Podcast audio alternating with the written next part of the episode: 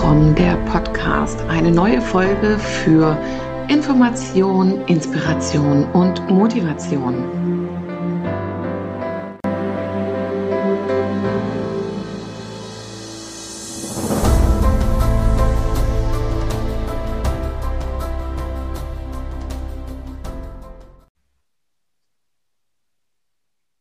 Herzlich willkommen beim Podcast Wege des Herzens, Maren from der Podcast.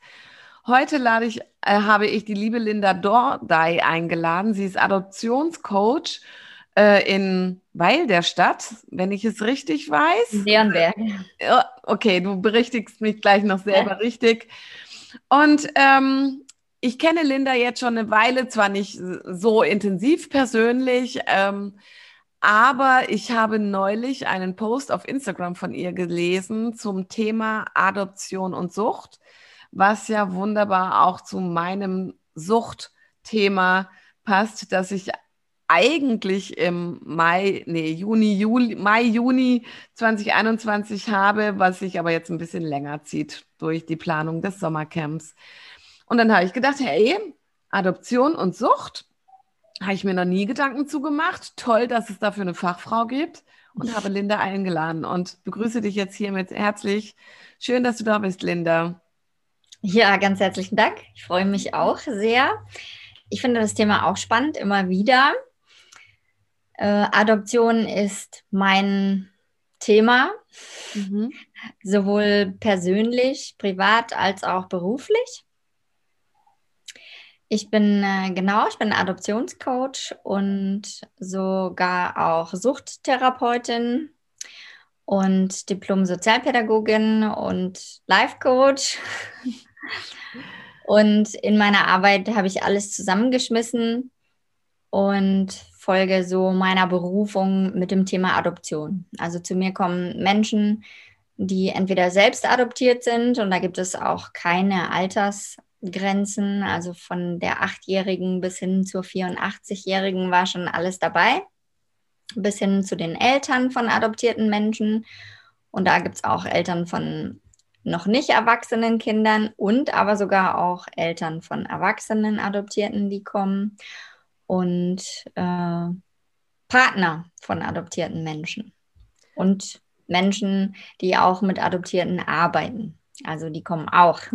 Wahnsinn. Quasi jeder, der was mit dem Thema Adoption zu tun hat. Genau. Ja, Wahnsinn, sehr allumfassend. Und ähm, ja, das Schöne, also doch, das Schöne ist ja dabei, dass ähm, du aus deiner eigenen Geschichte ja selber sehr authentisch dann auch ähm, dich in Situationen hineinversetzen kannst oder auch Situationen, ähm, vielleicht mit ein besseres Verständnis vermitteln kannst. Und äh, ich glaube, das ist das, was die Menschen dann wahrscheinlich auch wirklich zu dir führt, oder? Wissen die Menschen, bevor sie zu dir kommen, dass du selber adoptiert bist? Mm, also früher war das so, dass das nicht klar war. Also in den Positionen, in denen ich gearbeitet habe, war es so, dass es nicht klar war. Die sind dann zu mir gekommen, weil ich in der Suchtklinik gearbeitet habe oder beim Psychiater oder in einer Beratungsstelle oder in einer Praxis. Mhm. Und es gab dann schon so die ein oder andere Frage, warum denn ich jetzt so tatsächlich das nachempfinden könne, weil das könne ja sonst in der Regel keiner. Mhm. Und da gab es dann schon so die Idee, okay, also wenn diese Leute zu mir kommen und wenn diese Leute sich von mir so gut verstanden fühlen, warum dann nicht in der Richtung auch was arbeiten? Weil das war ja nicht von Anfang an mein Plan. Also ich war zwar adoptiert und habe viel Ahnung gehabt, weil ich natürlich mich mein ganzes Leben lang damit beschäftigt habe, weil es immer wieder vorbeikam mhm. an jeder Ecke. Und aber dass ich das mal beruflich mache, das war so nicht der Plan. Das hat sich dann so dahin entwickelt, äh, eben genau aus dem Grund, weil die Leute mir ja einfach von vornherein vertraut haben, weil sie gewusst haben, okay, sie weiß, wovon ich rede. Und das ist der Punkt, sich einlassen konnten auf ein Gespräch und sich auch öffnen konnten. Mhm. Wie ist das, ähm, wir, wir Menschen in professionellen ähm, Kontexten ähm, lernen ja anfangs immer auch die Distanz zu wahren und nicht so viel von uns selber preiszugeben. Ähm, für mich war das immer sehr schwierig, mich daran zu halten, weil es mich auch ausgemacht hat, mich zu öffnen, auch den Menschen, die zu mir kommen, weil ich für mich die Einstellung habe, hey, die sollen Vertrauen zu mir haben und ähm, ich finde, sie dürfen dann auch einen Teil von mir wissen, ja, ähm, und das macht für mich die Menschlichkeit dann auch aus. Ähm, wie war das bei dir? Wann hast du begonnen, auch wirklich, ähm, dass, dass es offiziell sein durfte, dass du adoptiert warst? Wann ähm, konntest du diese professionellen Rolle gut mit deinem, den Informationen über dich vereinbaren? Also ich habe das von Anfang an gemacht. Okay. Mhm. Also es war dann, es gab dann auch so äh, Situationen, wo zum Beispiel, als ich mal in einer Praxis für Kinder- und Jugendpsychiatrie und Psychotherapie gearbeitet habe, hat, äh, hatte ich eine Klientin, die gesagt hat, wow, ich komme hier schon so viele Jahre her und plötzlich versteht mich jemand, woran liegt das?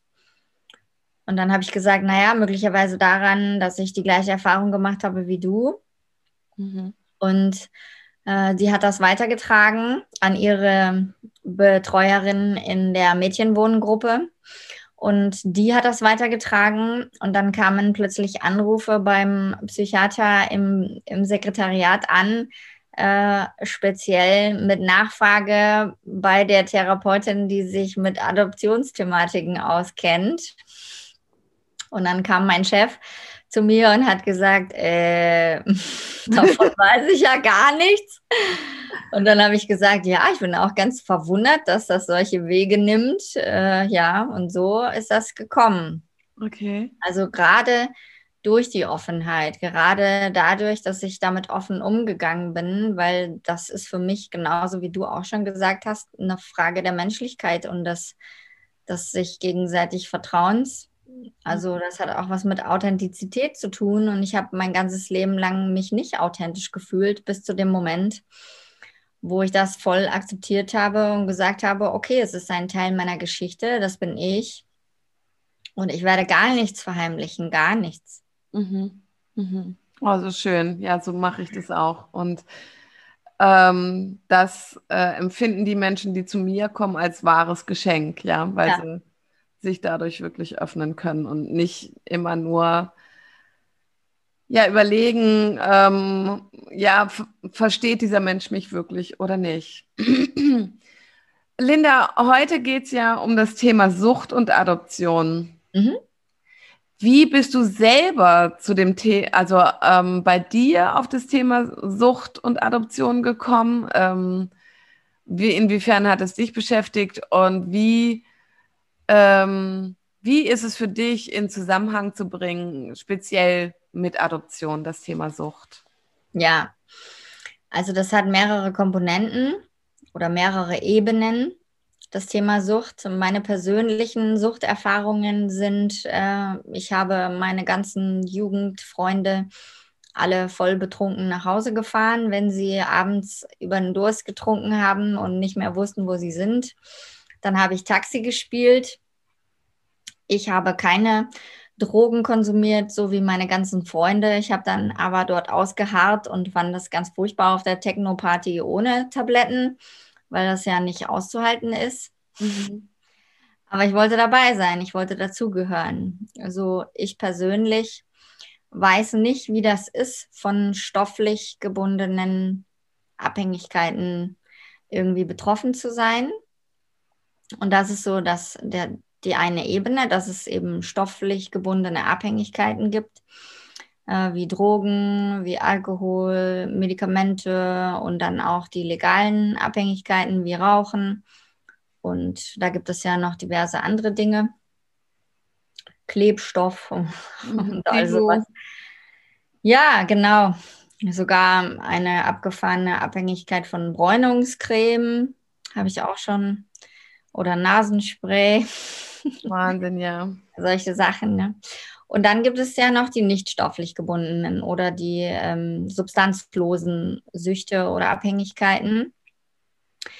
Und das ist einem in dem Moment oder in der Phase, in der man das hat, nicht so klar. Zum Beispiel, dass man abhängig von Beziehungen sein kann, dass man abhängig sein kann von, ich möchte dazugehören, dabei sein, äh, Verbundenheit, abhängig nach Verbundenheit, mh, mm, abhängig von Streit, abhängig tatsächlich, und das ist das, was Adoptierte auch oft haben, abhängig vom Leid. Mhm. Ähm, wie das mit Adoption zusammenhängt, habe ich erst später rausgefunden. Also bei mir ist meine private Suchtgeschichte auch spannend, weil ich habe äh, eigentlich meine Suchttherapeutenausbildung nur deshalb gemacht, weil wir derart in der Pampa gewohnt haben, dass der einzige Arbeitgeber, der von uns aus irgendwie gut erreichbar gewesen ist, eine Suchtklinik war. Ah. Und ich konnte da als Sozialpädagogin gut arbeiten mit meiner, mit meiner jahrelangen Praxiserfahrung beim Kinder- und Jugendpsychiater und habe dort dann aber nach einem Jahr, um da bleiben zu dürfen, äh, die Suchttherapeutenausbildung gemacht. Dazu bin ich dann zwei Jahre immer nach Berlin gefahren zu Blogseminaren. Bei der GVS habe ich die mhm. gemacht. Die ist auch dann rentenversicherungsabbrechenbar, so. Mhm. also die Ausbildung. Und da habe ich die Suchttherapeutenausbildung gemacht und habe mich immer gefragt, der Herrschaftszeiten, also ich verstehe ja, dass ich irgendwelche Abhängigkeiten habe oder abhängiges Verhalten habe, so, aber warum ich die Suchttherapeutenausbildung gemacht habe, das war mir nie klar, bis ich mal in einer Familienaufstellung erfahren habe, dass Kinder immer versuchen, ihre Eltern zu retten. Mhm. Und meine Adoptiveltern hatten jetzt so, außer dass sie mal geraucht haben oder so, jetzt keine Abhängigkeiten in dem Sinne. Und äh, habe dann aber mal meine leiblichen Eltern gefragt, äh, wie das sich so verhalten hat mit ihnen in ihrem Leben und habe dann von beiden erfahren, dass beide massive Drogenprobleme hatten. Mein Vater war neun Jahre ähm, Marihuana abhängig von seinem ersten Joint ab an. Mhm. Und dann war mir irgendwie klar, dass ich tatsächlich systemisch irgendwie versucht habe, meine Eltern zu retten. Und das, äh, Kuriose daran ist ja, dass ich von all dem gar nichts wusste, weil ich ja überhaupt nicht mit meinen Eltern groß geworden bin. Mhm. Also dass es trotzdem irgendwie fast schon ja mystisch ist, dass ich trotz äh, der Distanz versucht habe, meine leiblichen Eltern irgendwie zu retten. So hat es zumindest in dieser systemischen Aufstellung unser, unser Moderator so vermittelt. Ja, so war das. Und Sucht ist dann aber wieder vorbeigekommen, als ich über meine Erfahrungen und über weitere Fortbildungen und ähm, über ähm, Gespräche mit anderen Adoptionscoaches aus den Niederlanden. Also da sind viel mehr Adoptionscoaches unterwegs als in Deutschland zum Beispiel. Und in Amerika gibt es auch viel mehr Leute, die sich damit beschäftigen und da auch beruflich damit arbeiten. Ich bin zum Beispiel auf der internationalen Adoptionskonferenz in Mailand gewesen vor drei Jahren und habe da viele Menschen aus vielen Ländern kennengelernt und Deutschland war sehr mau vertreten. Was glaubst du, woran das liegt?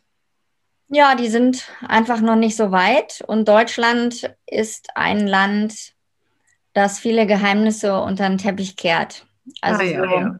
also auch so gesellschaftliche Geheimnisse. Ne? Zum Beispiel gab es viele illegale Adoptionen in Deutschland. Es gab früher schon, also sogar zu Hitlers Zeiten gab es schon ja, Menschenraub sozusagen von Familien, die keine Kinder bekommen konnten, haben dann plötzlich welche gehabt und andere haben erzählt bekommen, ihr sei verstorben und so weiter. Also da gibt es einfach viele, viele Heimlichkeiten, viele ja, Tabuisierungen. In Deutschland ist Adoption einfach nach wie vor noch ein sehr wenig ausgesprochenes Thema. Mhm. Und äh, je mehr ich mich damit beschäftigt habe, umso differenzierter ich die Dinge betrachten konnte, umso umfangreicher ist das Ganze geworden. Und Sucht ist eins der fünf Hauptprobleme, die man so zusammenfassen kann in der Arbeit mit dem Thema Adoption. Okay.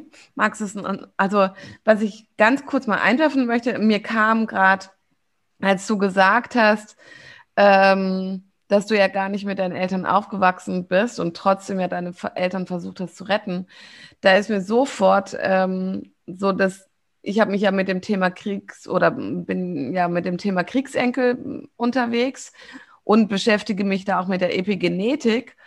Und dann kann das ja genauso auch ein Trauma sein, was über diese veränderten Moleküle der äh, um die Gene herum an dich übertragen worden sein kann. Es, ja. Ich weiß nicht, wie lange warst du bei deinen Eltern? Also bei meinem leiblichen Vater war ich gar nicht. Ah, okay. Und bei meiner leiblichen Mutter war ich, bis ich circa drei, so zweieinhalb ungefähr. Ja, mhm. aber dann hast du da ja, also auf jeden Fall dieses äh, kindlich, also auch wenn man sich nicht erinnert, das ja auf jeden Fall mitbekommen, diese Parentifizierung von ja. Geburt an, das hast du ja in ihren Augen schon gesehen und möglicherweise über veränderte Gene, äh, ja. Moleküle um die Gene. Und ähm, ja, dann ist super spannend, dass sich, dass so ein Thema einen dann ja auch nicht loslässt und ähm, dass es dann auch wieder weitergeht. Ja, da gibt es auch noch eine andere, mm, die ist ähnlich ähm, kurios, die Geschichte. Ich habe zum Beispiel mit 16 unglaublich gerne mir die Marlboro-Werbung im Kino angeschaut, obwohl ich nie geraucht habe fand ich das mega. Und damals war diese Marlboro-Werbung ja auch noch so, weiß ich nicht, so fünf, sechs Minuten, also irre lang. Und der Film war egal, Hauptsache die Werbung mit den Cowboys und den freien Feldern in Amerika. Und, und ich dann abends am Lagerfeuer haben sie sich zusammengesetzt und dann dieses schwere Leder runter von den Pferden und neben das Feuer geschmissen. Und für mich war immer völlig klar, ich will so einen Cowboy heiraten. So, das mhm. war echt immer völlig klar. Und ich wusste damals zu dem Zeitpunkt noch nicht, dass ich ähm, Halbamerikanerin bin. Ah. Also da hat mich schon die Sprache angezogen. Also Englisch hat mich immer gerettet, wenn ich mal versetzungsgefährdet war. Mhm. Und dann war es so, dass ich mit 21 oder mit 22 das erste Foto von meinem leiblichen Vater in der Hand hielt. Das hatte mir seine Stiefmutter geschickt, weil ich immer Briefe hingeschrieben habe und die alle unbeantwortet zurückkamen, hat sich seine Stiefmutter erbarmt und mir geantwortet und mir ein Foto geschickt.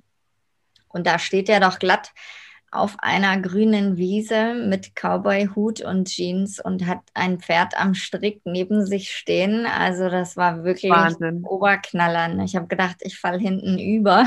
das glaube ich. Wahnsinn. Okay, mhm. Wahnsinn. Okay. Okay, das war jetzt dann noch mal ein kleiner Ausschweif. Ja, genau. Also das sind diese Dinge, die man nicht fühlen, also die man einfach fühlt. Das passt ja auch zum Thema Sucht und ja. Übertragung, ähm, weil es gibt einfach Verbindungen, von denen wir nicht wissen, dass es sie gibt. Mhm. Wo man es nur erahnen kann und wo man vielleicht ähm, ja, also wenn man es dann vielleicht, wenn man den Mut hat, es auszusprechen, äh, vielleicht sogar erstmal für verrückt erklärt wird. Ja. Und ähm, ich möchte aber immer, also ich ermutige immer wieder, sprich es aus. Oder wenn jemand ähm, intuitives Schreiben macht, ja, oder ja, ähm, es kommt aus dir heraus, also kann es nicht komplett falsch sein, sondern es ist aus dir und es ist in dir. Ja, das stimmt. Ja, ja genau. Ja, liebe Linda, ähm, du hast gesagt, die Sucht gehört zu den Top 5 Themen bei der Adoption. Ja, genau. Ähm, du hast vorhin gesagt, auch nicht stoffliche Süchte, wie zum Beispiel Beziehungssucht, Streitsucht, ähm, Leidsucht, ähm, ist für dich Magersucht, Bulimie, äh, Binge-Eating, also all das, was mit Körper zu tun hat. Ähm, kann ich mir vorstellen, ist auch ähm, bei Adoptionen Thema. Ja, und Mediensucht. Und, ähm, kannst du sagen, so wel ja, was für eine Sucht besonders ähm, auffällig oder häufig ist oder hält sich das alles die Waage? Wie ist das? Hm, also häufig, am meisten sind es die betäubenden Süchte. Okay. Die betäubenden und die nicht stofflich gebundenen. Mhm. Also sehr viel Leid. Und das Spannende ist, dass die Menschen zwar schon so ein bisschen über sich reflektieren und auch dahin kommen, dass es irgendwie eine Abhängigkeit sein muss, aber sie sind dann zum Beispiel der Meinung, dass sie beziehungsabhängig sind. Ja. Aber wenn man sich die Beziehungen, die sie führen und die Abbrüche, die sie tätigen und die Rückzüge, die sie da veranstalten und die Verletzungen, die sie so zufügen und auch sich zufügen lassen, dann landen wir eher bei der genaueren Betrachtung bei der Sucht nach Leid. Mhm. Und Leiden ist deshalb so eine große, ja, Suchterfahrung für Adoptierte, weil Adoption ja ein Trauma auslöst und ganz oft das Thema Dissoziation mit sich bringt. Und im Leid sind die Emotionen so groß, dass man sich trotzdem fühlen kann. Mhm. Und selbst wenn man sich schlecht fühlt, fühlt man sich. Und das ist immer noch besser, als sich gar nicht zu fühlen. Mhm. Und das ist sozusagen der Einstieg. Okay. Wie, wie kriegen, also kriegen die Menschen ähm, das selber schon ein Stück weit heraus? Also, ähm, dass sie leidabhängig sind? Oder ähm, braucht man da ja, geschieht, kriegt man das heraus durch intensives Miteinander arbeiten? Also, das hängt davon ab, auf welcher Entwicklungsstufe sie sich befinden. Es ist so, dass mh, hm, es nicht gerne erkannt wird. Also überhaupt die eigenen Anteile werden ungerne selbst erkannt. Mhm weil es bedeutet, dass man einen Teil seiner Existenz aufgeben muss. Und wenn man sowieso schon nur zum Teil existiert, ist die Angst, diesen anderen Teil loszulassen, für, für den ich so lange gearbeitet habe, in Anführungszeichen. Ne? Natürlich dann sowas wie, ich äh, existiere gar nicht mehr dann so. Mhm. Da ist eine, auch eine Angst mit verbunden, oder? Natürlich, ja, da ist eine ganz große Angst mit verbunden. Und es ist auch so, das geht mit der erlernten Hilflosigkeit einher. Also Adoptierte haben eine erlernte Hilflosigkeit, die ähm, aus zweierlei Richtungen gespeist wird. Zum einen äh, sind Adoptiveltern ganz oft in der Situation, dass sie unbedingt alles geben wollen und noch mehr und zusätzlich auch noch ihre eigenen Schuldgefühle mitkompensieren müssen, dass das Kind ja auch ein Trauma hat, dadurch, dass es adoptiert wurde.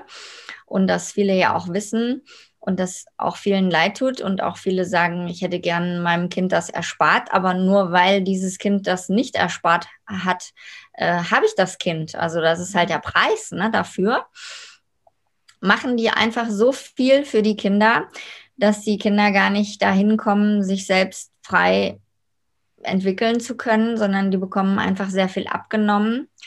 Und zum anderen hm, lernen die andere, also lernen die Kinder auf der anderen Seite, dass sie das Gefühl haben, die Eltern brauchen das. Also, dass es dann so von den Kindern aus so gesehen wird, die Eltern brauchen das und deswegen muss ich ihnen das lassen.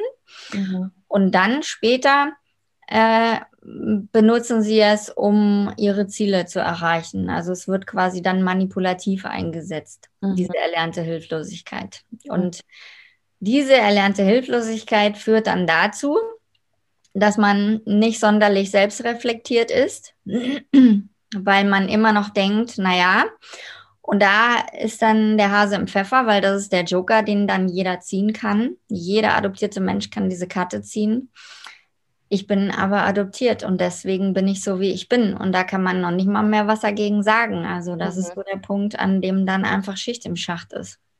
Ja. Ja, wo, wo dann das mit dem schlechten Gewissen gearbeitet wird. Wieder, also ähm, wo ja eh so häufig in, bei solchen Themen, du hast vorhin schon gesagt, ähm, es ist gesellschaftlich, wird ja auch gar nicht groß gesprochen, es wird so viel noch unter den Tisch gekehrt, ähm, wo das Thema Schuld und Scham ja auch noch so groß gesellschaftlich ist. Und dann, wenn ich dann auch noch, auch wenn ich ähm, mich ja im Grunde genommen um dieses Kind gekümmert habe, das Kind aufgenommen habe, weil es einen guten Hintergrund von oder ein positives, eine positive Absicht von mir war, ähm, ja, fühle ich mich dennoch schuldig und ähm, das dann mit Scham behaftet. Brutal, das stelle ich mir auch also für Eltern, die adoptieren, unglaublich schwierig vor oder für das Umfeld dann ähm, äh, da gut mit umzugehen. Ähm, das, da vermute ich, setzt deine Arbeit dann gut an, ja, die, äh, die Familien auch darin zu ermutigen, ja, ihr habt das Kind äh, ähm, adoptiert, aber erzieht es zur Selbstständigkeit, wie als wäre es euer eigenes, ohne Schuldgefühle. Ja. Ja. Okay. Und da muss aber auch die Bereitschaft vorhanden sein. Also die Zielgruppe ist in der Tat auch schwierig, ja. weil die, die Idee, ein Kind zu adoptieren, bedeutet ja nicht, okay, ich setze mich mit allen Vor- und Nachteilen auseinander, sondern in erster Linie wünschen sich die meisten ein Kind. Mhm. Mhm. Und sie übersehen auch, dass manchmal der Partner einfach nur sagt, okay, ich mache mit, damit die liebe Seele ihren Frieden hat und gar nicht in der Lage ist oder eigentlich auch gar keine Lust hat, die Rolle auszufüllen mhm. auf der anderen Seite. Ne? Mhm. Und ähm, ja, dadurch, dass die Eltern oft Probleme haben, ihre Rollen einzunehmen und vor allem auch die Väter ihre Rollen einzunehmen, weil hauptsächlich sind es die Mütter, die auch gerne adoptieren wollen, weil sie sich Kinder wünschen. Und dann eben die versuchen, die Rolle der Väter mit auszufüllen. Und das geht dann natürlich vor allem bei den Adoptivsöhnen in die Hose. Mhm. Und da passiert es dann ganz oft, dass in diesen Rebellionsphasen einfach dann angefangen wird zu saufen oder irgendwelche Downer zu schlucken mhm. oder irgendwelche Drogen zu nehmen, weil man sich einfach woanders unter Gleichgesinnten einfach besser verstanden fühlt dann. Mhm. Ja. Ja, oder ja, oder man ja auch selber vielleicht als dieser Mensch es ist vielleicht selber viel zu schmerzhaft, wirklich auch hinzusehen. Gell? Also, ähm, also ich stelle es mir auch schwierig vor. Ich hatte vor einigen Jahren kam meine Tochter auf mich zu, ob wir eine Freundin von ihr aufnehmen könnten als Pflegekind. Ähm, und ich habe mir dann ernsthaft Gedanken darüber gemacht. Ähm, und ich habe mich ganz bewusst dagegen entschieden. Warte mal, ich muss mal. Entschuldigung. ähm, ich habe mich ganz bewusst dagegen entschieden, weil das so ein Einschnitt in unser Leben gewesen wäre und ich genau wusste, dass es nicht einfach nur die Aufnahme dieses Mädchens wäre, sondern dass eine ganze Geschichte dahinter steht. Mhm. Und der wäre ich trotz meiner Ausbildung und allem überhaupt nicht gerecht geworden, weil ich ähm, viel mehr Zeit hätte aufbringen müssen, als ich hätte können.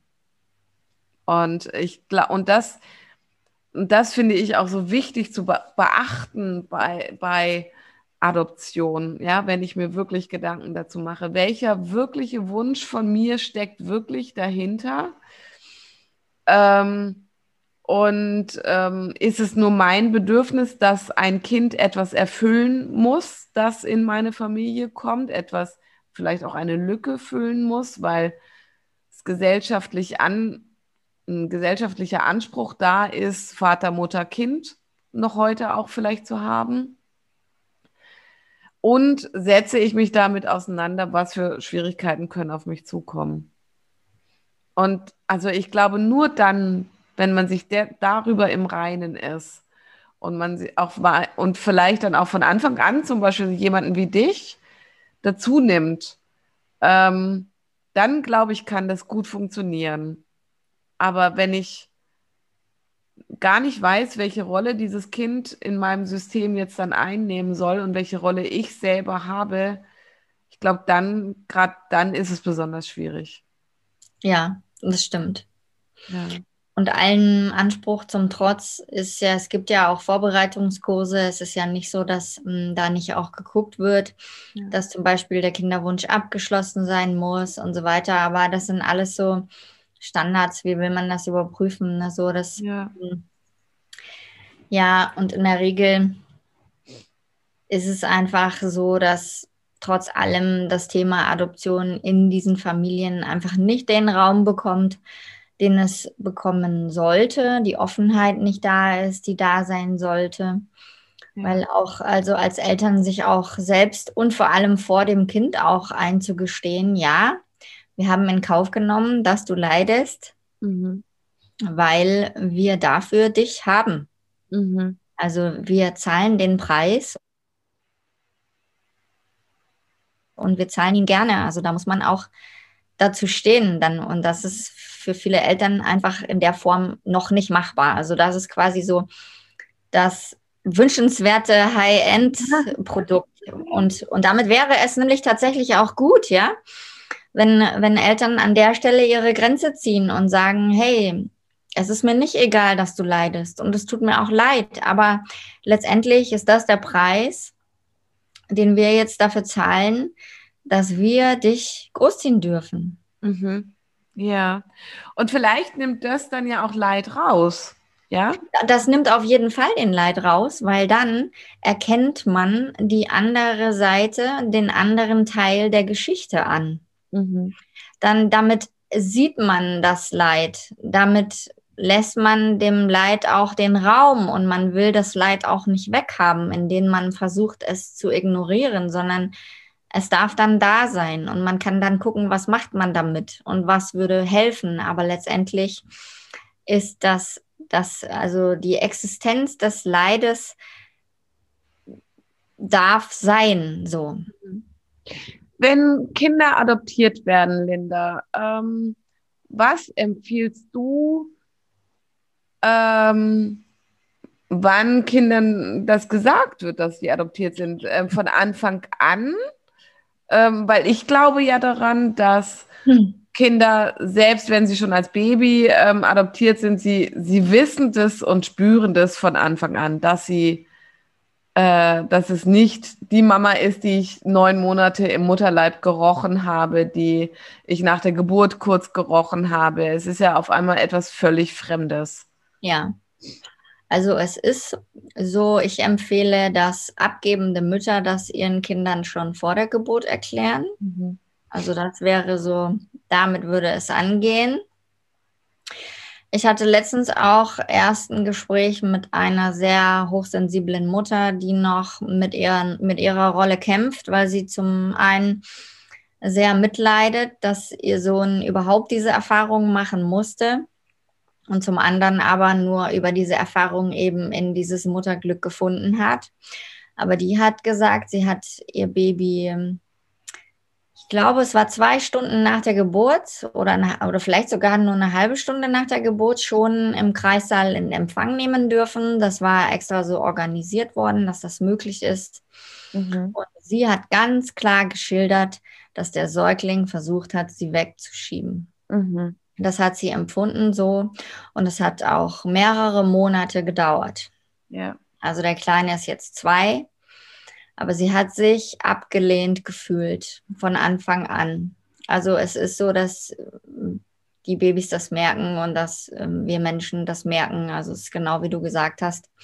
Und deshalb gehört es dazu, dass wir immer die Wahrheit von Anfang an sofort sagen. Ja, ja, also, ich habe Zeitpunkt X abwarten oder so.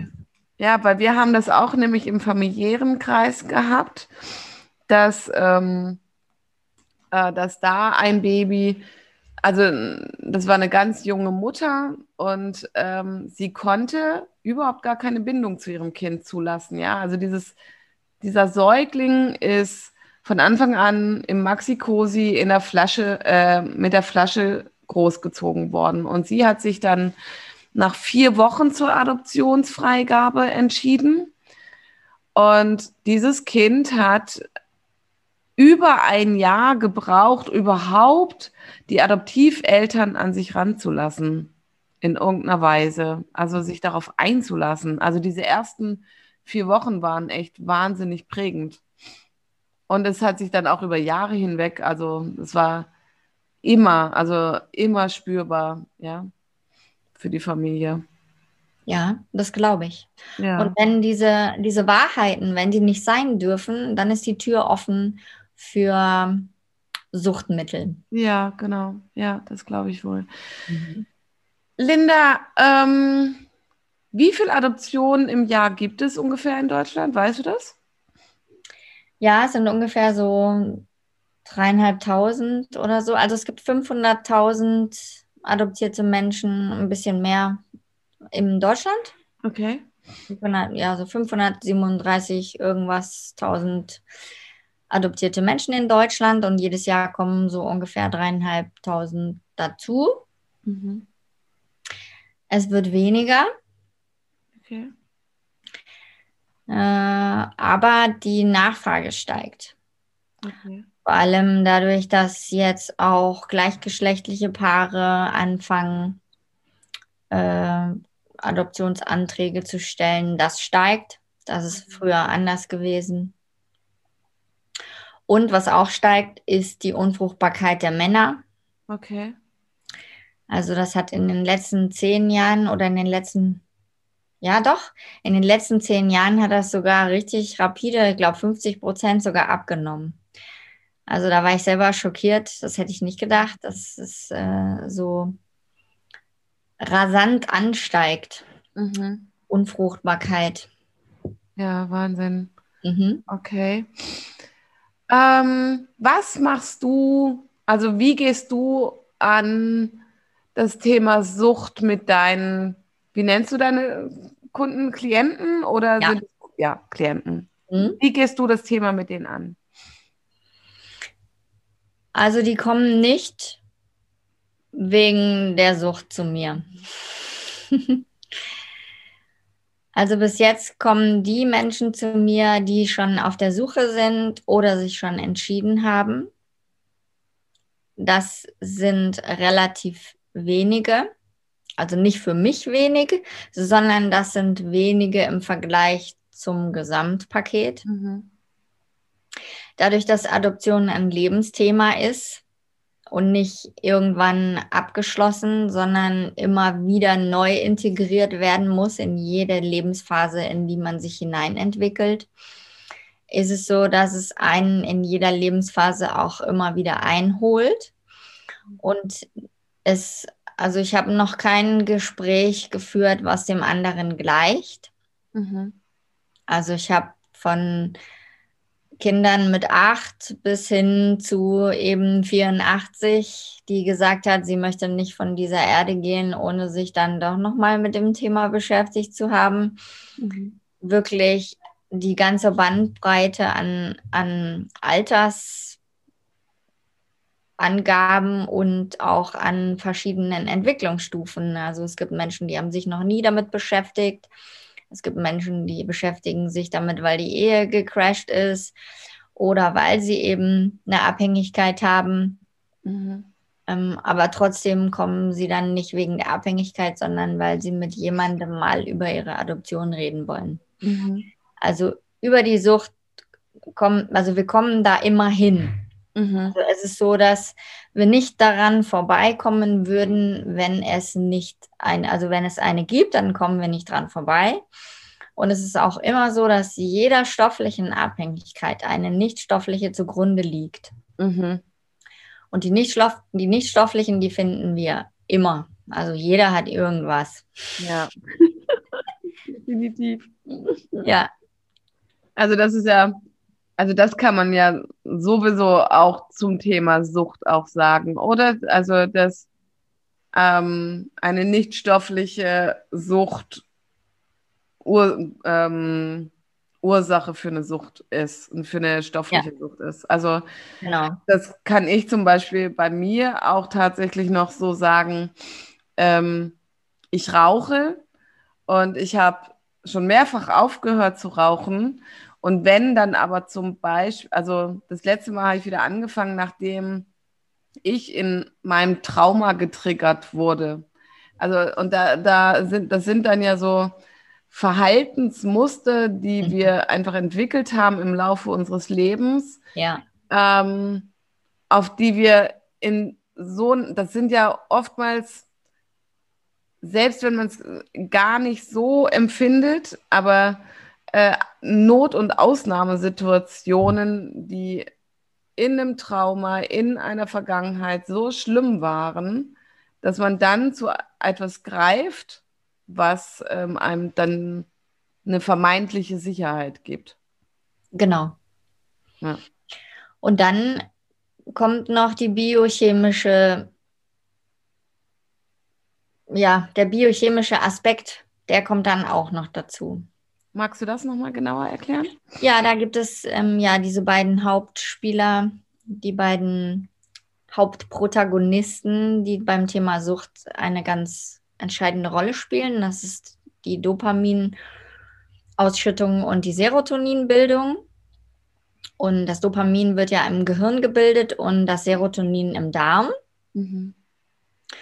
Und wenn es so ist, dass man ein Trauma mit sich trägt und quasi immer so in dieser Hab-Acht-Stellung ist und immer in dieser Vorsichtsstellung und immer in dieser ja, Überlebens- Situation, also immer so kurz vorm, wie, wie nennt sich das? Also immer in dieser, ja. Man also ist schon lebensbedrohlich für. Ja. Also, also unbewusst lebensbedrohlich. Genau, das ist so diese Anspannung, die man eigentlich hat, wenn man sich aus einer gefährlichen Situation heraus retten muss. Aber normalerweise ist es so, dass nach dieser Situation wieder die Entspannung eintreten kann. Und das ist bei Adoptierten zum Beispiel, wo das Thema Adoption einfach nicht offen auf dem Tisch liegt und auch die Herkunft unklar ist und viele einfach nicht genug Infos haben, so dass sie sich die ganze Zeit fragen, was ist hier los? Mhm. Und das Gehirn einfach permanent damit dieser Frage beschäftigt ist, was ist hier los, was ist hier los? Und um herauszufinden, was hier los ist, muss man natürlich immer den Radar voll anhaben man muss immer auf die Zwischentöne achten, man muss immer überlegen, was könnte der jetzt damit gemeint haben, man muss sich immer fragen, war das jetzt gut oder schlecht und man ist quasi immer in diesem Notstrom, mhm. Also unter Notstrom, genau. Und man hat halt keine Zeit, die Akkus aufzuladen. Mhm. Und dann kommt es dazu, dass einfach permanent Adrenalin geflutet ist im Körper. Und es ist so, dass wenn, also über Jahre hinweg ein bestimmtes Setting oder eine bestimmte Konzentration verschiedener Botenstoffe im Körper äh, unser System sagen, das ist jetzt der normale Zustand, dann gewöhnt sich ein körperliches System auch an diese äh, Zusammensetzung und beschwert sich dann auch, wenn man zum Beispiel als Adoptierter dann versucht, mal sich zu entspannen und feststellt, es geht gar nicht, weil sobald ich mich entspannen will, sagt das System, äh, das ist aber nicht unser normaler Zustand. Und selbst wenn es dir gut täte und selbst wenn du dadurch auch deine Akkus aufladen kannst, das ist nicht das, was wir als normal abgespeichert haben. Mhm. Und dann ist man ganz schnell wieder da, dass man einfach nicht sich entspannt und wieder dieses normale Adrenalin-Level fährt. Und man kann da durchaus auch von einer Abhängigkeit sprechen, dass unser körperliches System dann abhängig ist von der Zusammensetzung der Stoffe in unserem Körper.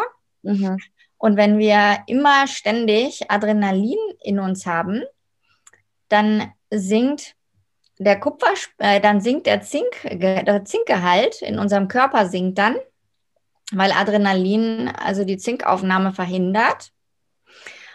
Und wenn Zinkmangel im Körper herrscht, dann steigt der Kupferspiegel. Und Zink und Kupfer ist immer sowas, was sich ausgleicht und sich die Waage hält. Aber wenn zum Beispiel der Zinkgehalt sinkt und der Kupfergehalt steigt im Körper, dann passiert Folgendes.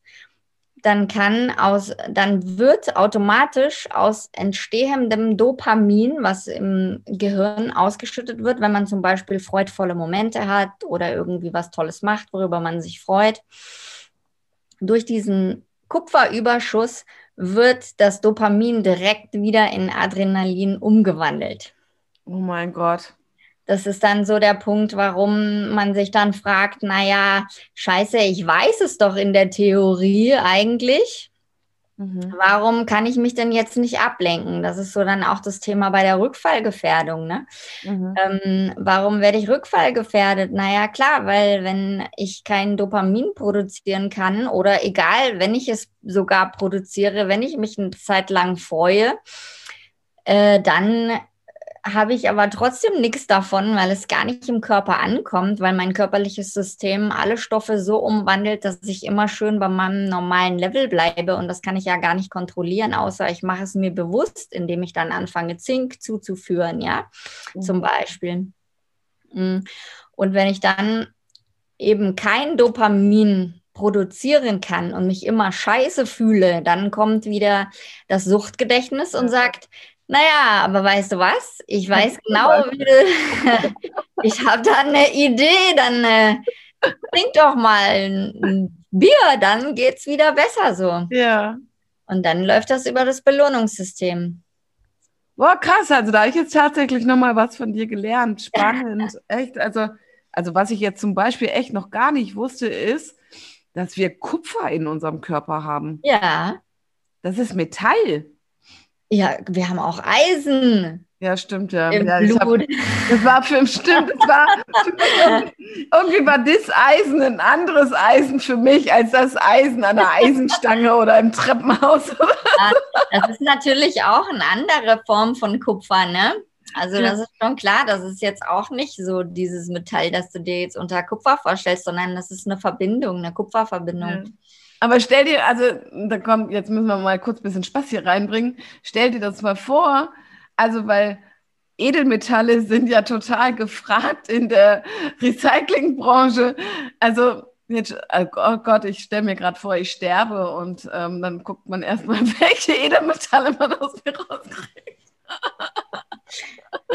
okay. Ich glaube, die Gefahr besteht nicht. Nee, das glaube ich auch nicht. Außer vielleicht Zähne oder irgendwie sowas. Ja.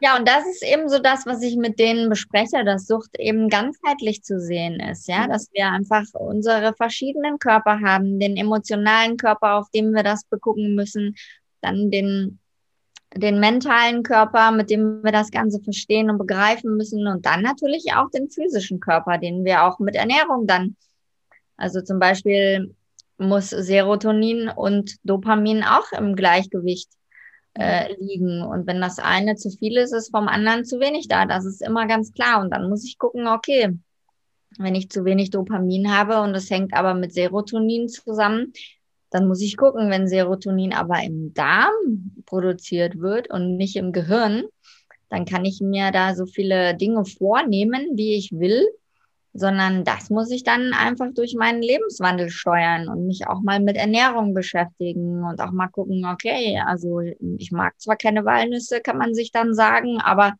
wenn ich gerne Serotonin aufbauen möchte, dann darf ich vielleicht doch mal ein paar Walnüsse essen, so, ne? Ja, das heißt, dein Coaching ist wirklich, also ich weiß, dass du dich ja mit Ernährung enorm auskennst.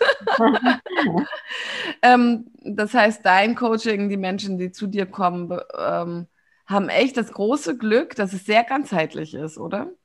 Genau, man kann wählen, wie groß das dann ist. Mhm. Also es gibt von der von der Akutkrisensitzung äh, bis hin zum Ganzjahrescoaching mit allen Facetten, mhm. alles im Angebot. Schön. Oh, Wahnsinn. Ähm, Linda, wo kann man dich erreichen? Wie kann man dich finden? wie man mich finden kann. Ja, ich habe eine Webseite. Okay. Wie heißt die?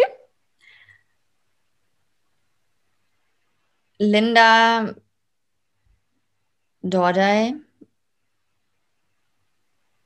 at web.de. Nee. Oh, wie heißt die? Jetzt hast du mich aber erwischt. Okay. Äh, okay, also wir machen es so, liebe Zuhörer. lindadordei.de heißt sie. Ganz, ganz simpel einfach. www.lindadordei.de. Genau. Ein Bindestrich in der Mitte? Nee, einfach so. Okay. Aber ich glaube, wenn man den Bindestrich einfügt, dann würde man mich trotzdem finden. Äh, man kann mich auch googeln unter Adoptionscoaching. Okay. Da bin ich sogar bei Google auffindbar. Okay. Und ansonsten, ja. Ja, also auf, auf Instagram oder auf Facebook, genau. genau. Das gibt es dann auch noch. Ja. Und ähm, ja, also was ich schon mal sagen kann, ist ähm, für Menschen, die von außerhalb kommen, also wir, du bist im Großraum Stuttgart, in Leonberg, hast du gerade gesagt, äh, vorhin gesagt, gell? Genau, aber ich arbeite im deutschsprachigen Raum. Das heißt, ich habe auch Klienten aus Österreich oder mal aus der Schweiz oder Deutschland. Und ich arbeite deutschlandweit auch. Das heißt, entweder ich verbinde das mit Besuchen, wenn ich sowieso mal in verschiedenen Städten bin und sammle dann die Termine. Oder wir machen die aber online. Okay. Also, und ansonsten darf man gerne auch persönliche Termine mit dir ausmachen. Du hattest mir in einem anderen Telefonat erzählt, dass du ähm, auch Hausbesuche machst, also dass man nicht nur zu dir kommen muss, sondern dass du auch die Familien im Umfeld besuchst. Ja, das geht auch. Ja, sehr schön. Linda, ist dir irgendwas zum Abschluss noch wichtig? Was ich vergessen habe zu fragen oder?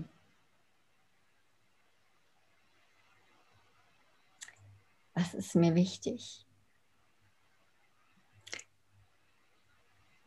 Mir ist wichtig, dass das ganze Thema also nicht schambesetzt bleiben sollte und dass es nicht darum geht, jemanden, der Probleme oder Schwierigkeiten hat mit dem Thema Adoption, dass das immer gleich mit einer Diagnose oder einer Störung oder einer Krankheit abgetan werden muss.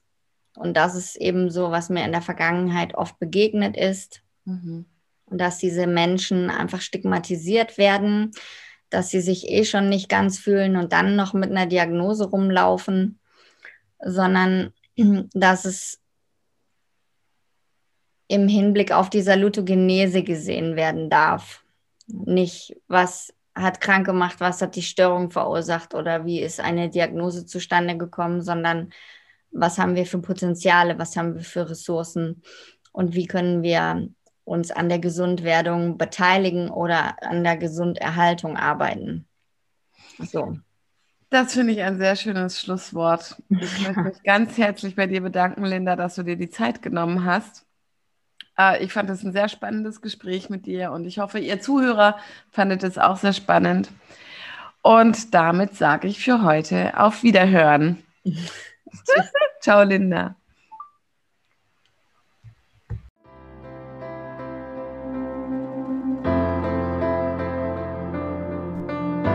das war es mal wieder für heute und ich freue mich bereits auf die nächste Folge.